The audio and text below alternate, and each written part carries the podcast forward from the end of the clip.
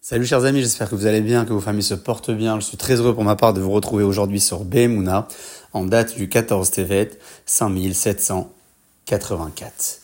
Nous avons besoin tous les jours dans la prière du soir, comme celle du matin ou encore avant de dormir, de réciter le passage du schéma dont on cite les mérites et la grandeur qu'il représente.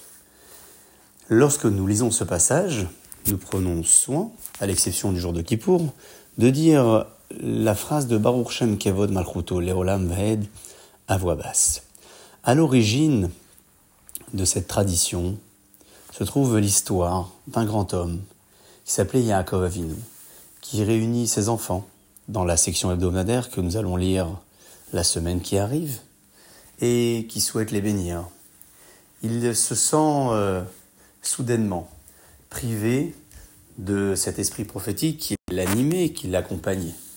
Il se pose alors la question si au sein de toute cette fratrie, ses enfants, l'un d'entre eux aurait eu peut-être une divergence ou une différence avec l'autre ou à l'égard d'Akadosh Baruch Ce à quoi les enfants répondent à l'unisson en disant Shema Israël Hashem Hashem Echad.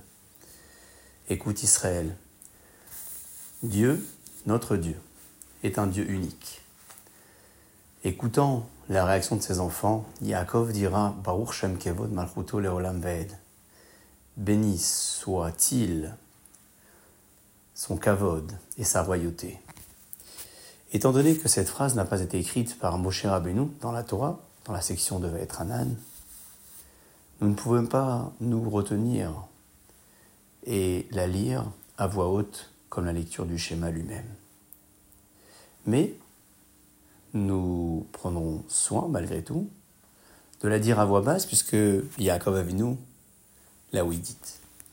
Voilà pourquoi, chers amis, seul le jour de Kippour en fait exception, puisque à ce moment-là, nous sommes comme des malachim, et les malachim répondent. Lorsque nous disons le schéma, ils répondent Baruch Shem Kevod Malchroto le Vaed. Nous allons donc nous aussi le dire à voix haute. Yom Kippour. Mais tout au long de l'année, nous le dirons à voix basse et nous y penserons à cette partie de l'histoire dans laquelle Yaakov bénit ses enfants et attend de cette fratrie, de ces douze tribus d'Israël, une union et un ressenti de solidarité, que ce soit les uns envers les autres ou envers Akadosh C'est sans doute euh, le message que nous allons retenir aujourd'hui, savoir que notre service que l'on adresse à Kadosh Baruch doit passer, surtout par l'union et par l'unité entre nous, dans le peuple d'Israël et dans le respect également que l'on témoignera pour les autres qui ont d'autres idéaux, qui pratiquent sur d'autres confessions.